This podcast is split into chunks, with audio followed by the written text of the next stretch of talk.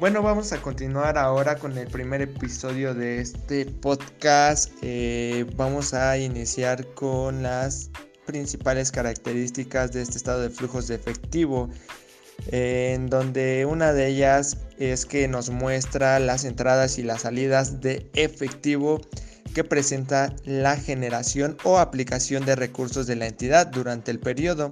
Otra de ellas es que en un entorno inflacionario antes de presentar los flujos de efectivo en unidades monetarias de poder adquisitivo de la fecha de cierre del periodo, se eliminan los efectos de la inflación del periodo reconocido en los estados financieros anteriores.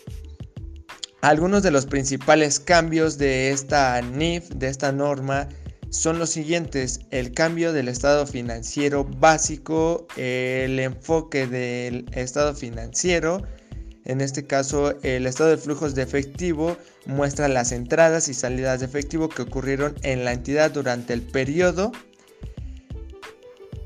Otra, este, otro cambio significativo es en los efectos de la inflación, donde en el estado de flujos de efectivo se presentarían en pesos constantes. En el proceso de preparación del estado de flujo de efectivo, primeramente deben eliminarse los efectos de la inflación del periodo y sobre dicha base se determinan los flujos de efectivo a pesos constantes. En, el en la determinación perdón, del estado de flujo de cambios que se eliminan los efectos de la inflación del periodo.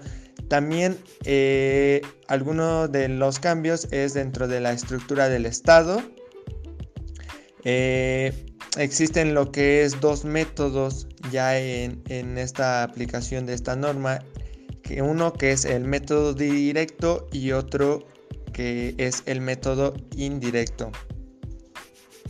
Así como existe el cambio en el detalle de la información que aparece en la NIF B2 donde se requiere que se presenten los rubros de los principales conceptos de cobros, de pagos, preferentemente en términos brutos y solo en casos muy específicos permite mostrar movimientos netos. En las revelaciones igual existe eh, el, el cambio donde revelar la información del saldo de efectivo y equivalentes de efectivo, así como alguna otra información considerada relevante.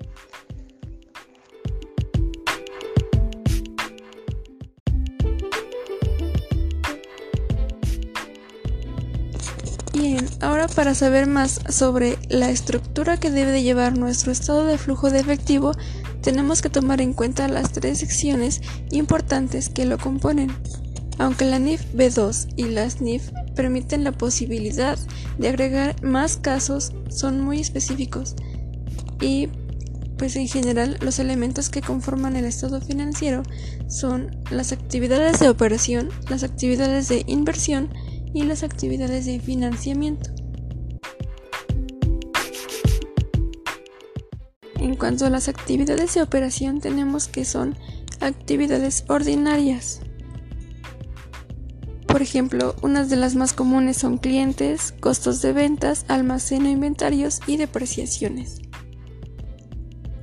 En cuanto a las actividades de inversión, nos dice que son las inversiones que se identifican por ser aquellas partidas que brindan un futuro a la organización. Un ejemplo de ello sería el equipo de oficina, de cómputo, de transporte, terrenos y edificios, los cuales en un futuro nos pueden brindar beneficios económicos. Y bueno, por último tenemos las actividades de financiamiento, que son las que permiten el financiamiento de la entidad ya sea a favor o en contra. Las principales cuentas que se encuentran aquí son acreedores diversos, deudores diversos, capital social y también es muy importante agregar los impuestos.